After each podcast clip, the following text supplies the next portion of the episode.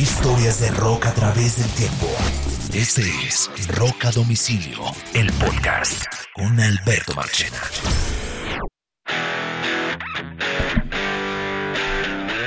Bienvenidos a esta nueva edición de Rock a Domicilio, preparados para otra historia de rock a través del tiempo.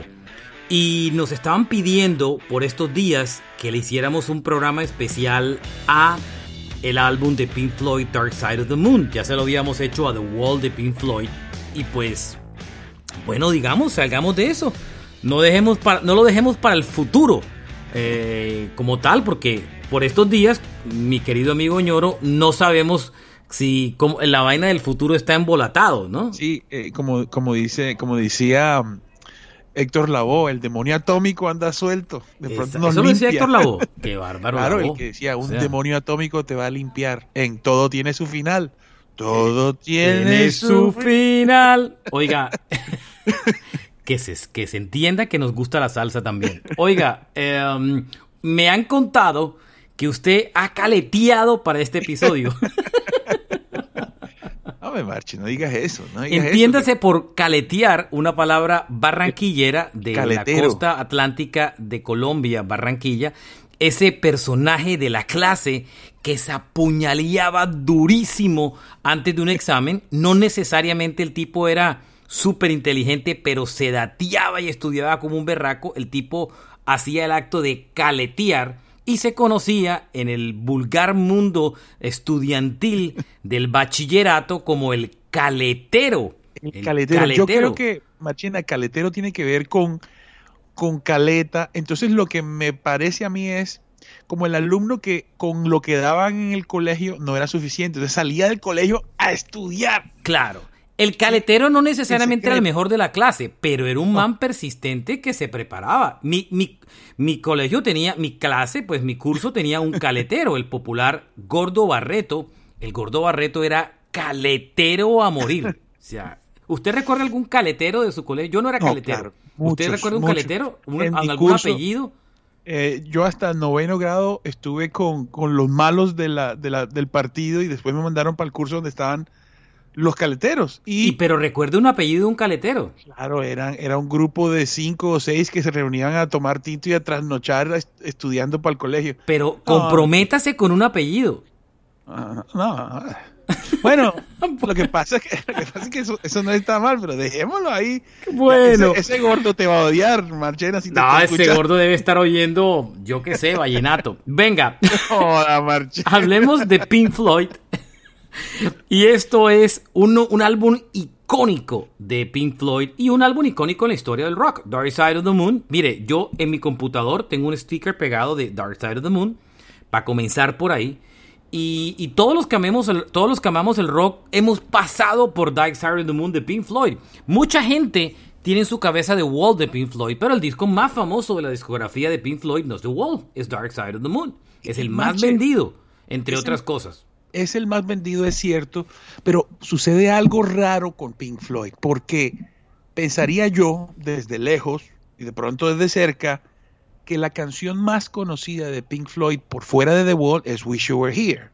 Claro, que ni siquiera está en este disco, sino en el álbum Wish. You Were Here. Si uno revisa este disco, eh, Como canciones, canciones, de acuerdo, no tiene, Exacto. no tiene esas, salvo Money, no tiene esas canciones tan majestuosas, ¿cierto? Exacto, entonces tal vez esto es un esto es una mezcla muy extraña, esto es un grupo que sus conciertos eran todo un show visual de una experiencia eh, bastante diferente e, e íntima.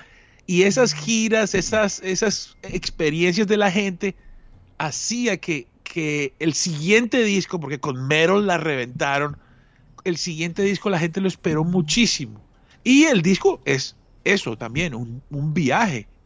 Pero, pero digamos que no es el momento en el cual nosotros decimos, eh, mira, esa canción suena todos los días en la radio. No, no es el caso de Dark Side of the Moon.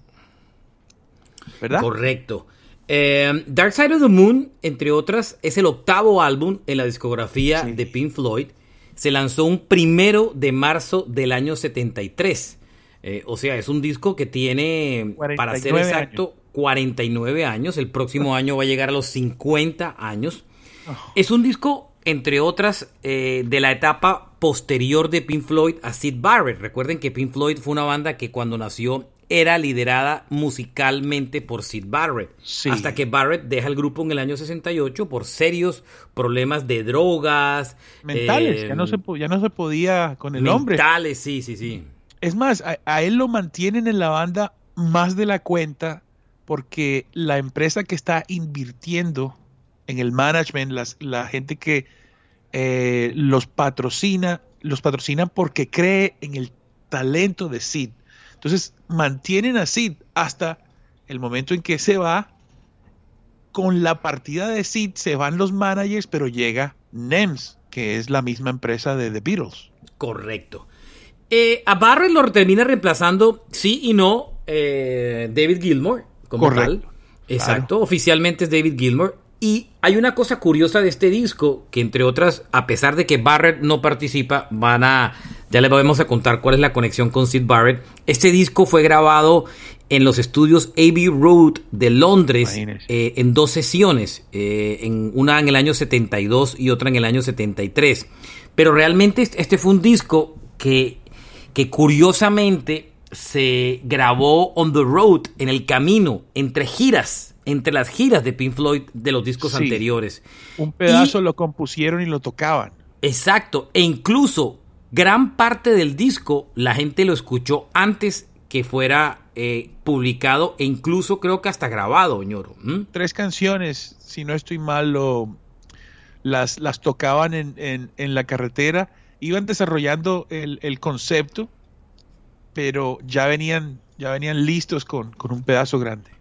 Uno de los de las partes súper interesantes de este disco es eh, la parte técnica. Fue un reto absoluto eh, la utilización de los multitracks, eh, la utilización de loops, el, uso de sintetizadores como tal y la ingeniería de sonido corrió a cargo de un tipo que se volvería icónico en la historia, entre otras por entre tantas cosas por por, este disco y me refiero a Alan Parsons. Alan Parsons, que después termina, es el ingeniero del disco y que después termina y, eh, después termina en medio de todo eh, convirtiéndose en una superestrella del rock porque termina, se, se vuelve tan famoso por la forma de, eh, de, la ingeniería que le pone este disco que termina creando un grupo que se llama The Alan Parsons Project, que inclusive yo hasta este año tuve la oportunidad de ver en vivo. Y para lo que lo recuerdan, o si ustedes recuerdan la película de los Beatles de A.B. Road o el documental que se presentó en Apple hace poco, en el momento en que están grabando, en que están haciendo la grabación, eh, en el momento en que, se, que están haciendo la grabación de el, del, tema en el techo del, edificio eh, de, de, del Apple, hay varios ingenieros y Alan Parsons está ahí en, ese, en ese momento que están grabando ese último concierto. Él era lo que se llamaba un tape operator, Oñoro, o sea, el tipo que manejaba las cintas gigantes, esas de grabación, donde antes se grababa de manera análoga. Y en este y él era, él era del staff de AB Road del estudio, comenzó como un tape operator, después fue subiendo su nivel hasta que en el momento que fueron a grabar este disco en el 72, 73, el tipo ya era un engineer, o sea, era un ingeniero principal. Y fue el tipo que le metió el coco a este disco en la parte de ingeniería, ¿o no? Así es, y, también había muchos, eh, muchos instrumentos nuevos. Estaba, eh, mejor dicho, esto fue un ensayo gigante de tecnología y de trabajo de estudio grande. Eh, el disco, según cuenta David Gilmour, en un momento de la historia, al celebrar los 30 años del disco, ellos decidieron hacer una remezcla y, cuenta David que lo que conocemos como Dark Side of the, Moon, el disco normal, él dice que es una cinta de tercera generación porque no había tracks suficientes y entonces iban uniendo, uniendo, uniendo y la mezcla final era digamos que un poco degradada. Entonces lo que hicieron en ese aniversario 30 fue buscar las cintas originales sincronizarlas por separado cada una y esa versión de los 30 años es primera generación, o sea, hay un hay dos versiones del Dark Side of the Moon, supuestamente esa de los 30 años es la que mejor suena y ellos Yo la tengo para hacer un super disc. Esa la tengo en CD, tengo esa versión. Eh, y, es mejor tenerlo en CD, entre otras cosas, que tenerlo en ese disco que tenerlo en, vinilo. Yo tengo un vinilo original de la época que Dark Side of the Moon salió, pero realmente la joya es el CD. Oiga, este es un disco concepto. Oñoro lo dijo muy bien al principio cuando dijo que es un disco que aparte de un par de canciones que son emblemáticas como tal, digamos que para el común de la gente, no el fanático de Pink Floyd, pues no tiene... Eh, son canciones que de pronto no son tan llamativas como otras, eh, como Wish You Were Here o Another Break on the Wall, como No son tan radiables. Este es un disco concepto, realmente, que gira alrededor de dos temáticas principales. La primera es el lifestyle, el estilo de vida que ellos estaban viviendo en ese momento como unos rockstar. Y la segunda es la, la, la segunda inspiración en las letras fue la tormentuosa eh, situación mental de Sid Barrett. Eh, es, esos problemas mentales que Barrett vivió y que Waters vivió a su lado le sirvieron como inspiración a muchos de los eh, a muchos de los de los tracks de este disco y si no me equivoco Oñoro que yo me vi un documental de Dark Side of the Moon Sid Barrett cuando ellos estaban grabando este disco pasó por el estudio y, cuando pasó por el estudio los, y, los vio grabar y los fue a saludar, em, eh, Waters quedó con una nostalgia brutal verlo en el estudio y verlo ya de la forma como estaba, que ahí fue donde terminó inspirándose para escribir alguna de las, de las canciones de, este disco, ¿no?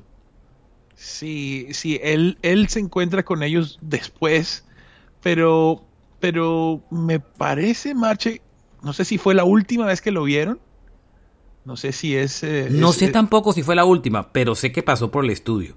Ya. Oiga, ese disco es icónico, la portada es icónica.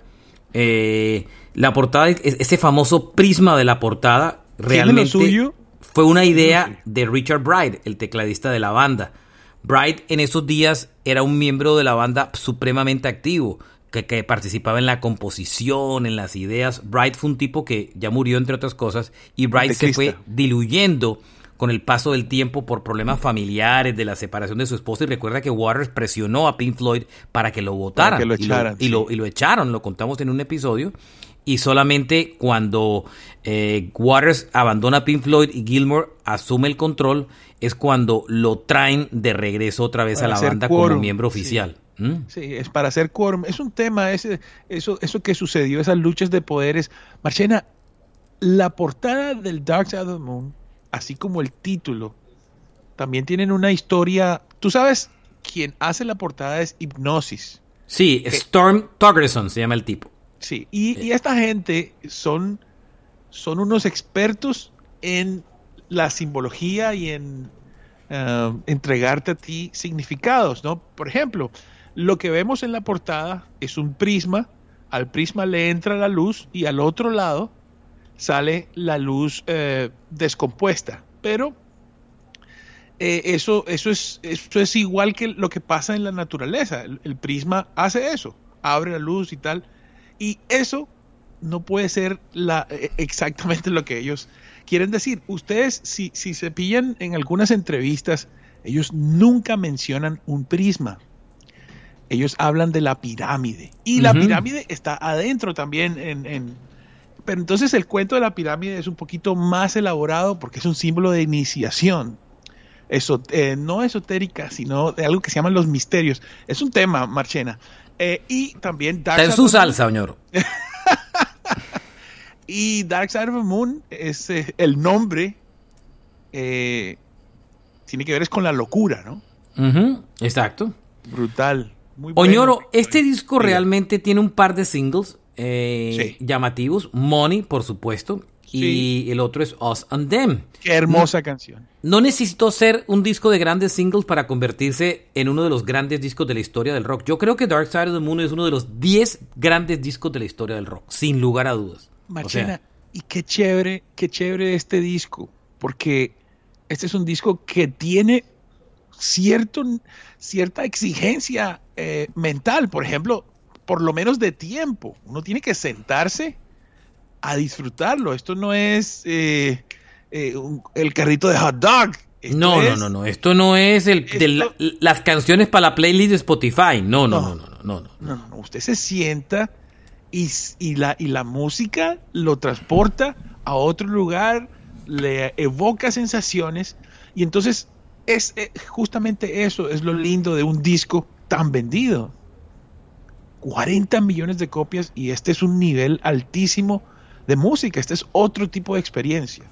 De acuerdo. Em, este disco, entre otros, fue el álbum que termina lanzando la fama a Pink Floyd. Eh, Así Los convierte en, en, en, estrellas de rock, pero el disco, además de eso, tiene dos efectos. No solamente convierte a Pink Floyd en una estrella de rock, sino es el disco que en general crea un fenómeno de ventas alrededor del rock. Es el, el, que, le, el que pone ese rock de moda en el mundo, lo pone a vender, el que voltea que todas las compañías de discos digan, en el rock hay que creerle para vender, o sea, abandonan toda la...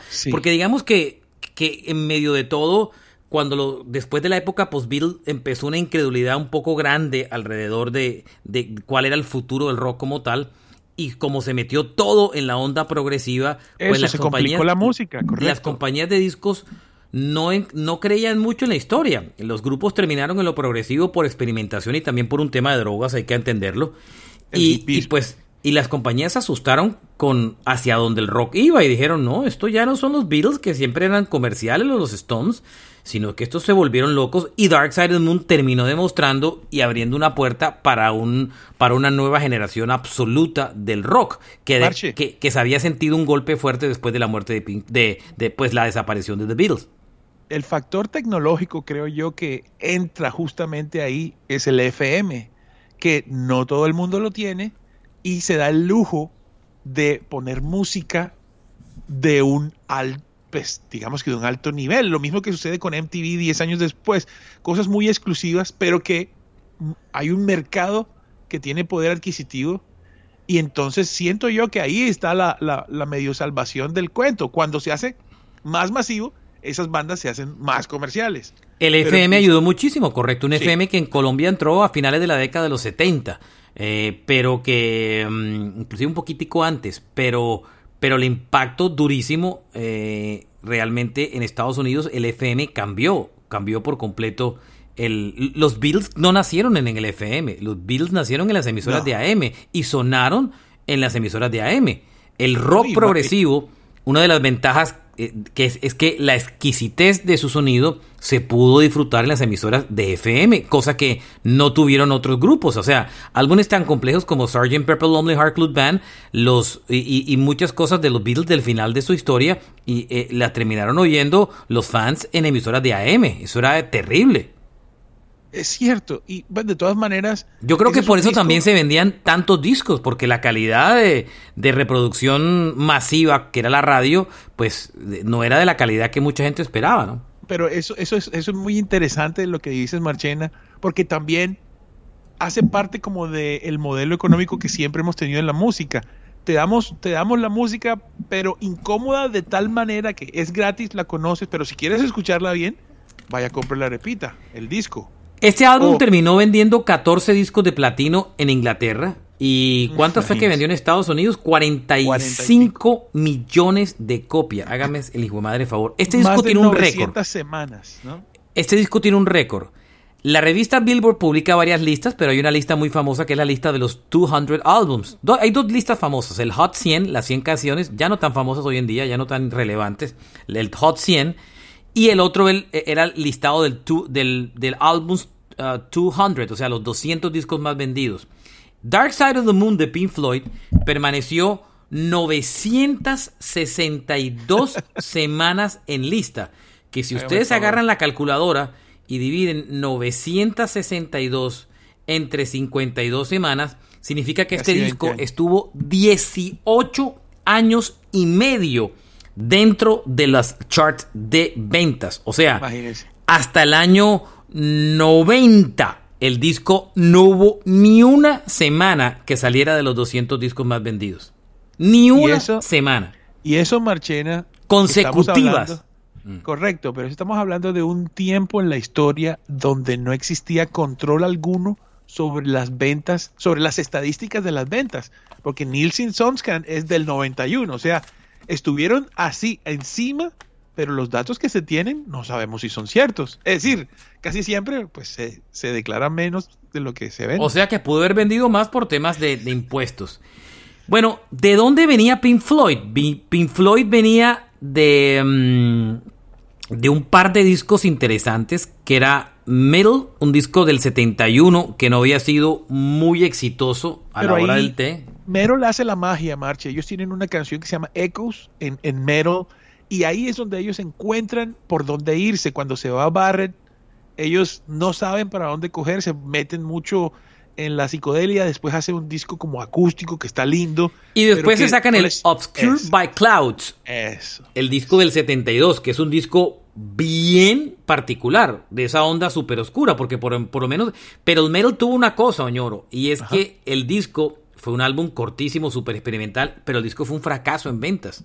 Entonces, pero la, disquera estaba un poco preocupada por el futuro de, la banda, ¿no? Sí, sí. Es que de todas maneras, Machina, a mí me parece que una banda que tiene ocho álbums para encontrar su camino. Eh, Eso no ocurre hoy en día. Hoy usted no pega con el primer disco y adiós. Sí, no, pero, pero a, lo que, a lo que voy es que hay una apuesta de que esta gente es, es, es arte y son gente que experimenta. Les tuvieron paciencia, pero pues estamos hablando de que... Eh, Otras épocas y de, y de, una, de un equipo eh, de negocio eh, bueno, ¿no? Pues el, management de los virus no, me parece que es una gente poderosa que... la banda en esa época era Roger Waters, de, eh, que tocaba bajo y pues genio creativo de la banda, David Gilmour, guitarrista, Richard Bright, que era el keyboard, el hombre de los, el hombre de los teclados, y Nick Mason, el baterista de la banda. De estos solo sobreviven tres, Mason, Gilmore y Water. Richard Bright murió hace algunos años. La idea original del disco, aunque en el álbum participan todos, todos participan la música musicalmente. Decía Oñoro. Que la música es entre todos. Claro, inclusive el track que abre el disco, Speak to Me, es una canción en la que eh, uno de los compositores del disco es Richard Bright. Entonces eh, se nota que que es un disco pulidito, es un disco interesante, em, eh, donde todos participan, pero la idea original del concepto del disco viene de Roger Waters, es el hombre eh, que, tiene las ideas del concepto, de crear un álbum concepto. Muchas de estas canciones, Oñoro, venían de discos anteriores. Esto no es nada raro. Los grupos usualmente tienen canciones que, graban y que guardan y que graban y guardan. Si ustedes vieron el documental de los Beatles, el de Get Back, se dieron cuenta que ahí habían canciones que tocaban en el documental y que después aparecieron en discos.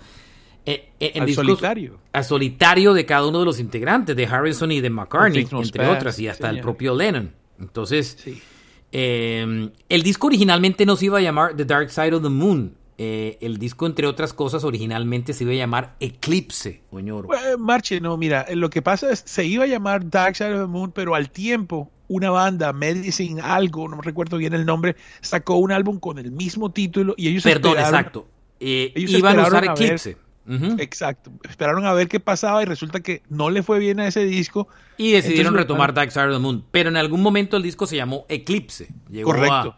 llegó a llamarse así, como tal y el nombre completo, ¿no? El nombre completo es Dark Side of the Moon, eh, Music for Lunatics, Assorted Lunatics. Exacto. En el año 72, ellos ya, ya estaban tocando el disco. Empezaron a probar material en vivo, inclusive un año antes del lanzamiento. Eh, hay canciones de ese disco como The Great Kick in the Sky. Uf, qué buena canción. Que la tocaron inclusive durante la gira de Europa y Estados Unidos de, de sus discos anteriores. O sea, ellos venían ya trabajando duro en ese material. Em, el concepto del disco, ñoro, es cada lado del disco, de alguna manera, es una pieza musical completa. Por eso, si ustedes van a oír este disco, por favor, no cometan la barbarie de oírlo en, en shuffle. Oíganlo en orden. ¿Sí me entiende? Eh, el disco oíganlo en orden porque el disco de por sí tiene una, una razón de ser una secuencia. Cada lado del disco, como les conté, es una pieza musical y cada lado son cinco tracks que de alguna manera van revelando los diferentes estados de la vida y, armonizado por una cantidad de efectos que, entre otras eh, tienen desde latidos al corazón en, adelante. Es un disco absolutamente eh, brillante y, espectacular, ¿no? Sí, de, eh, este álbum, esta canción que mencionaste, Machena, The Great Geek in the Sky, es, es una canción muy especial, ¿no? No tiene letra. Es toda una voz femenina es, una gran canción. Ya le cuento algo de esa canción. El track que abre el disco se llama Speak to Me. Y junto con el track número 2 que se llama Breathe in the Air, son un par de canciones que está centrado en, la idea. Estas no estaban tan pensadas en Barrett o inspiradas en Barrett, sino estaban ellos estaban convirtiendo en, en superestrellas de rock y estaban empezando a vivir todo ese lifestyle de usos y abusos de, de ser parte de eso. Y el disco de alguna manera habla, esas dos canciones hablan sobre tener una propia vida y no necesariamente el disfraz o la postura de rockstar durante el tiempo. Eh, de eso es la letra de Speak to Me y de Breathe uh, in the Air. El tercer track del disco, On the Run o A la Carrera, es otra canción que también habla sobre la misma temática de, de ser rockstar y es como la vida de ellos, todo el estrés y la ansiedad que, le, que, les crea estar de gira, grabar un disco, grabar de gira, estar de gira de un disco. Digamos que, que la vida de Rockstar en esa época era muy duro, ñoro, porque los grupos no les permitían dejar de sacar un disco por año. Entonces. Trabajaban muy fuerte, además, entre era conciertos y grabaciones. Giras, conciertos, estudio, giras, concierto y estudio. Era durísimo. Y eso era lo que reflejaba el tercer track del disco que se llamaba On the Run. Las estrellas de rock que conocemos, que casi no tocan, que casi no trabajan, que, que se despiertan borrachos y llegan al escenario, eso es, eso es una, eso es un paradigma que se dio mucho después. Esta era gente que trabajaba bajo contrato muy fuerte. No es que no le gustara, pero era un trabajo muy, muy fuerte donde las, los artistas duraban muy poco. De acuerdo. No es el caso. El, siguiente track del disco, que ya vendría siendo el 1, 2, 3, el cuarto track, el penúltimo de la cara A, es Time. Esa es mi eh, favorita, Marchena. Eso es una canción sota. Time habla eh, sobre el, tiempo de alguna manera corto de lo que la vida es. Es una advertencia para la gente de, de, no quedarse en la parte mundana de la vida y, y entrar un poco más en la espiritualidad porque cuando y, la invitación a descubrirlo a tiempo y no que, eh, que lo descubran ya cuando es muy tarde para vivir la vida como realmente se debería vivir, ¿no? Sí, uf. No, tremendo. Y esta es una letra también brutal. Roger Waters, hay que, hay que decirlo, es un gran liricista. Y el track y el, el álbum, el, la cara A cierra con The Great Geek in the Sky, que las que habíamos hablado, que es con esa voz majestuosa femenina que tiene el disco, que es una cosa impresionante. Esa voz de esta mujer que participa en, este, en, este track es una de las cosas más bonitas que tiene realmente eh, ese disco. Bien bonita esa voz, ¿no? Sí, señor. Y hay un saxofón por ahí, ¿no? Hay un saxofón, hay, un, saxofón. Juego, Un juego increíble entre esa voz y ese solo de saxofón. Exacto.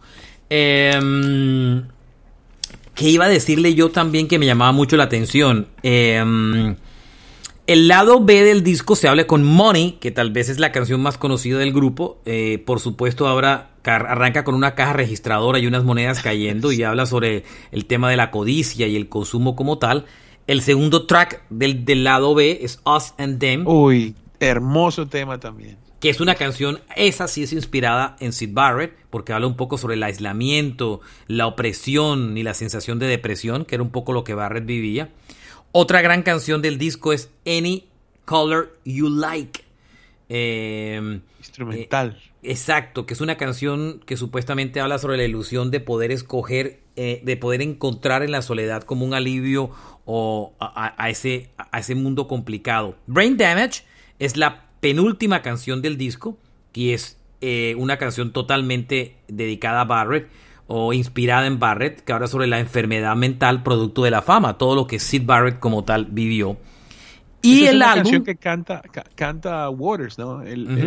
usualmente es Gilmore el que tiene la mejor voz, pero esta, esta canción la canta eh, Waters y la canta también cuando va de gira.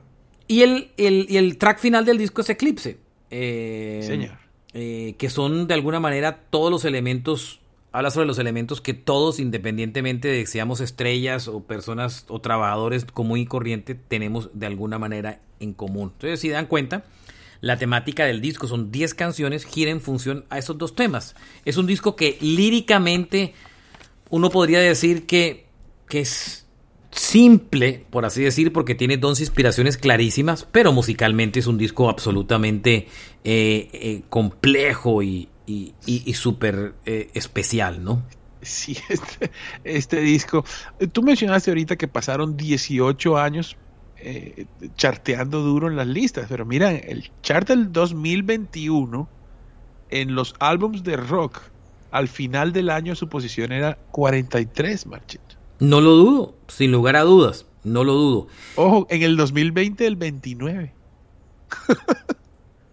¿Qué tal? La locura este disco. Oiga, varias historias, varios como varias anécdotas interesantes de este disco o, leyendas urbanas de este disco, que hay muchas y que, que siempre me han llamado la, atención. La que más me gusta es la de em, es la leyenda del mago de Oz, la película. Ajá. ¿Sí se la sabe?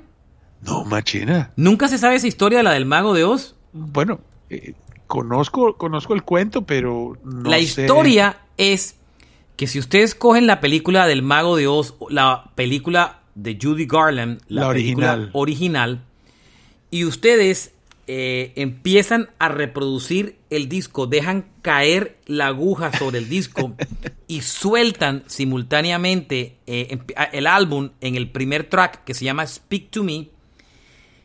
Está, y ustedes le bajan el volumen a la película, la película está totalmente sincronizada con Dark Side of the Moon. O sea, todos los gestos, emociones, todas las cosas que pasan en la película están absolutamente eh, sincronizadas.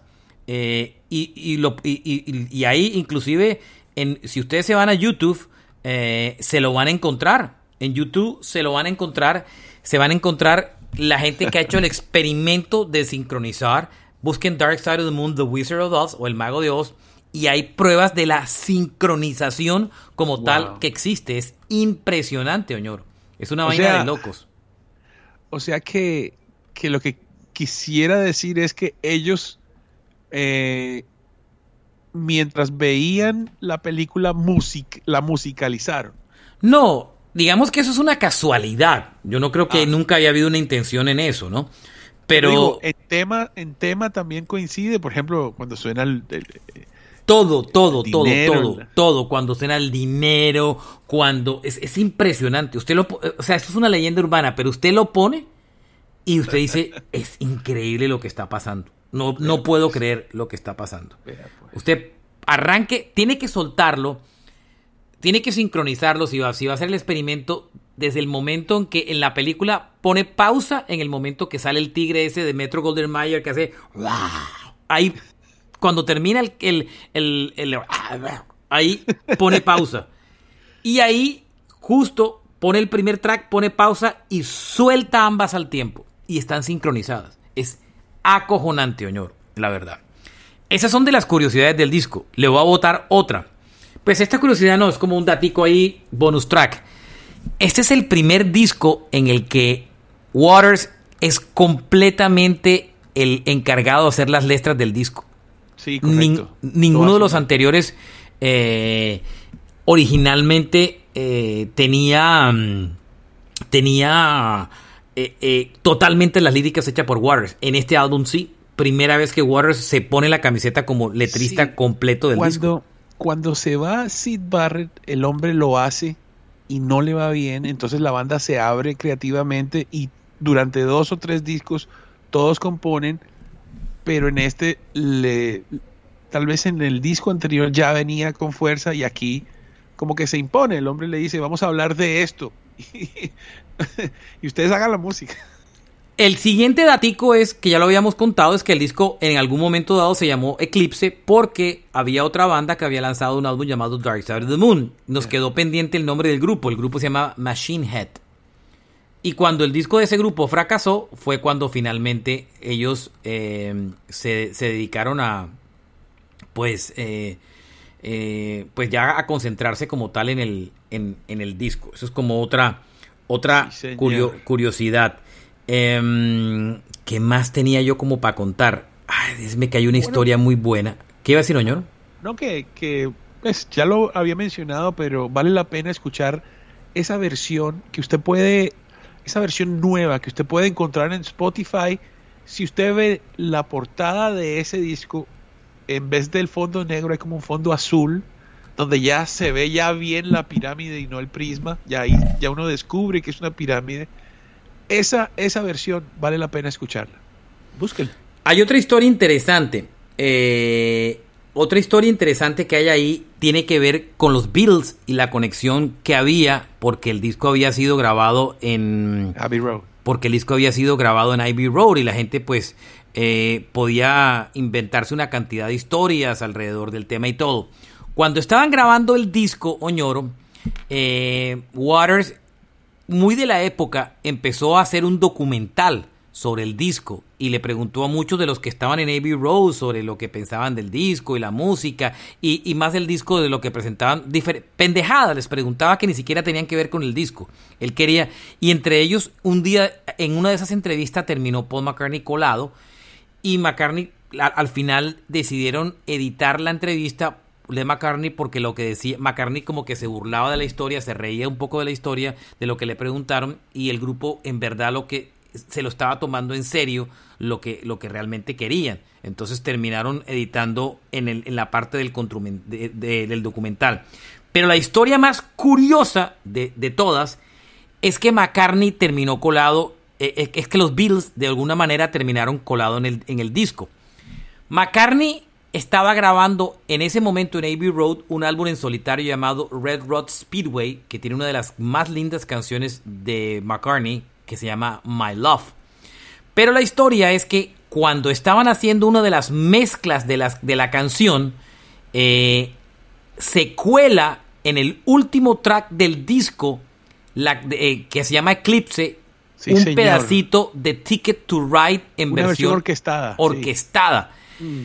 Eso tienen que oírlo en la versión de vinilo, en la versión de el de si, lo van a buscar en, sí la de Ultra Disc la de la que estábamos hablando la del exacto si lo van a buscar ustedes esa versión en, en Spotify o en Apple en streaming no es porque está comprimido y se pierde el sonido pero si ustedes mm. son tan tan fanáticos de la historia y se van a oír Eclipse, hay un momento al final de la canción que se, que se oye...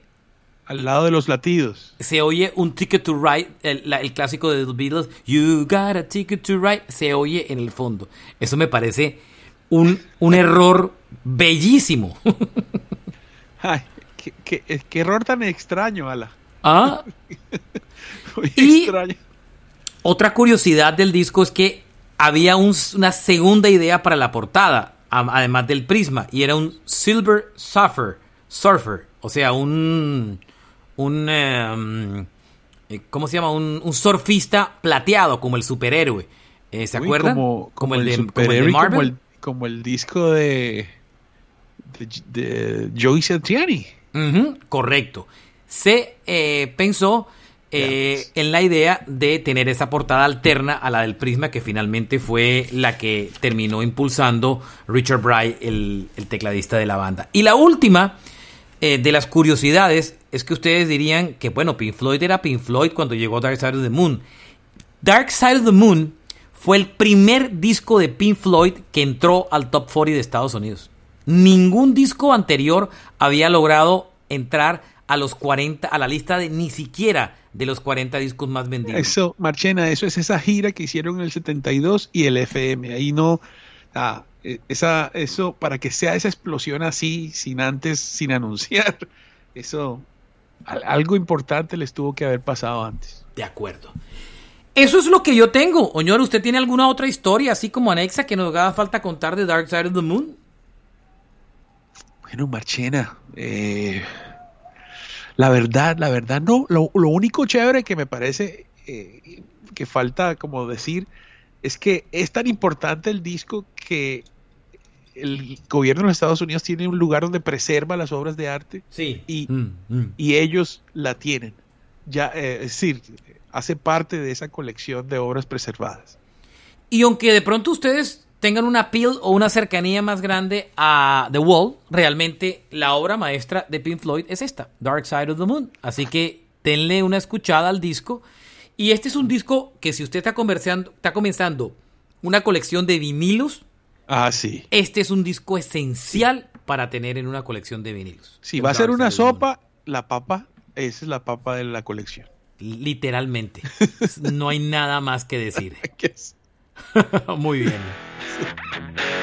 Y así estamos llegando a este episodio de Rock a domicilio dedicado al Dark Side of the Moon de Pink Floyd. Eh, gracias por habernos oído. Recuerden que este podcast está disponible en todas las plataformas. Ustedes simplemente eh, les recomiendo que síganos en la plataforma que lo escuchen. Eh, Deezer, Apple, Spotify, Google Podcasts, Amazon. cualquiera, Amazon. síganos eh, eh, no, no, digo suscribirse porque esto es gratis, síganos para que esté conectado con todos los episodios que se publican semanalmente y a diario, porque todos los días hay algo nuevo en, en, Rock a domicilio. A propósito que mencioné a Amazon, y esto no es una cuña ni nada, eh, si usted es Prime o si usted, sí, si usted está inscrito en alguna cosa de Amazon, la música le cobran un poquitico más nomás y tiene todo. Y hay, tal vez es la colección más grande que hay. Yo recuerdo que no encontraba Slate por ninguna parte y en Amazon está. está más grande esa colección. No sé, pero son una cuña brutal, Oñoro. No, pero, pero bueno, ahí está un datico curioso. Si usted, si usted es Amazon Prime, o sea, que paga el servicio de la televisión y todo eso, y, para que le lleguen las Ahí cosas. Ahí tiene la música anexa. Otro datico es que también nos puede seguir en redes sociales, eh, Instagram y Facebook como Roca Domicilio Podcast. Tenemos un canal en YouTube que se llama eh, también Roca Domicilio Podcast y nos puede seguir en nuestras redes personales, Twitter, Oñorosaurus Rex y el mío que es Marchena JR. Yo escribo a la lata de música, no escribo de nada diferente. Eh, gracias a todos por oírnos y recuerden como siempre, si este podcast les gustó, recomiéndenselo a un amigo. La tarea de este programa es escuchar Dark Side of the Moon en orden, completico. Y si ya lo he oído... La versión pues, cuadrafónica, Marchena. Y volverlo a oír. Para oír ahí. Correcto. Abrazo para todos, gracias. Chao. Chao, bye.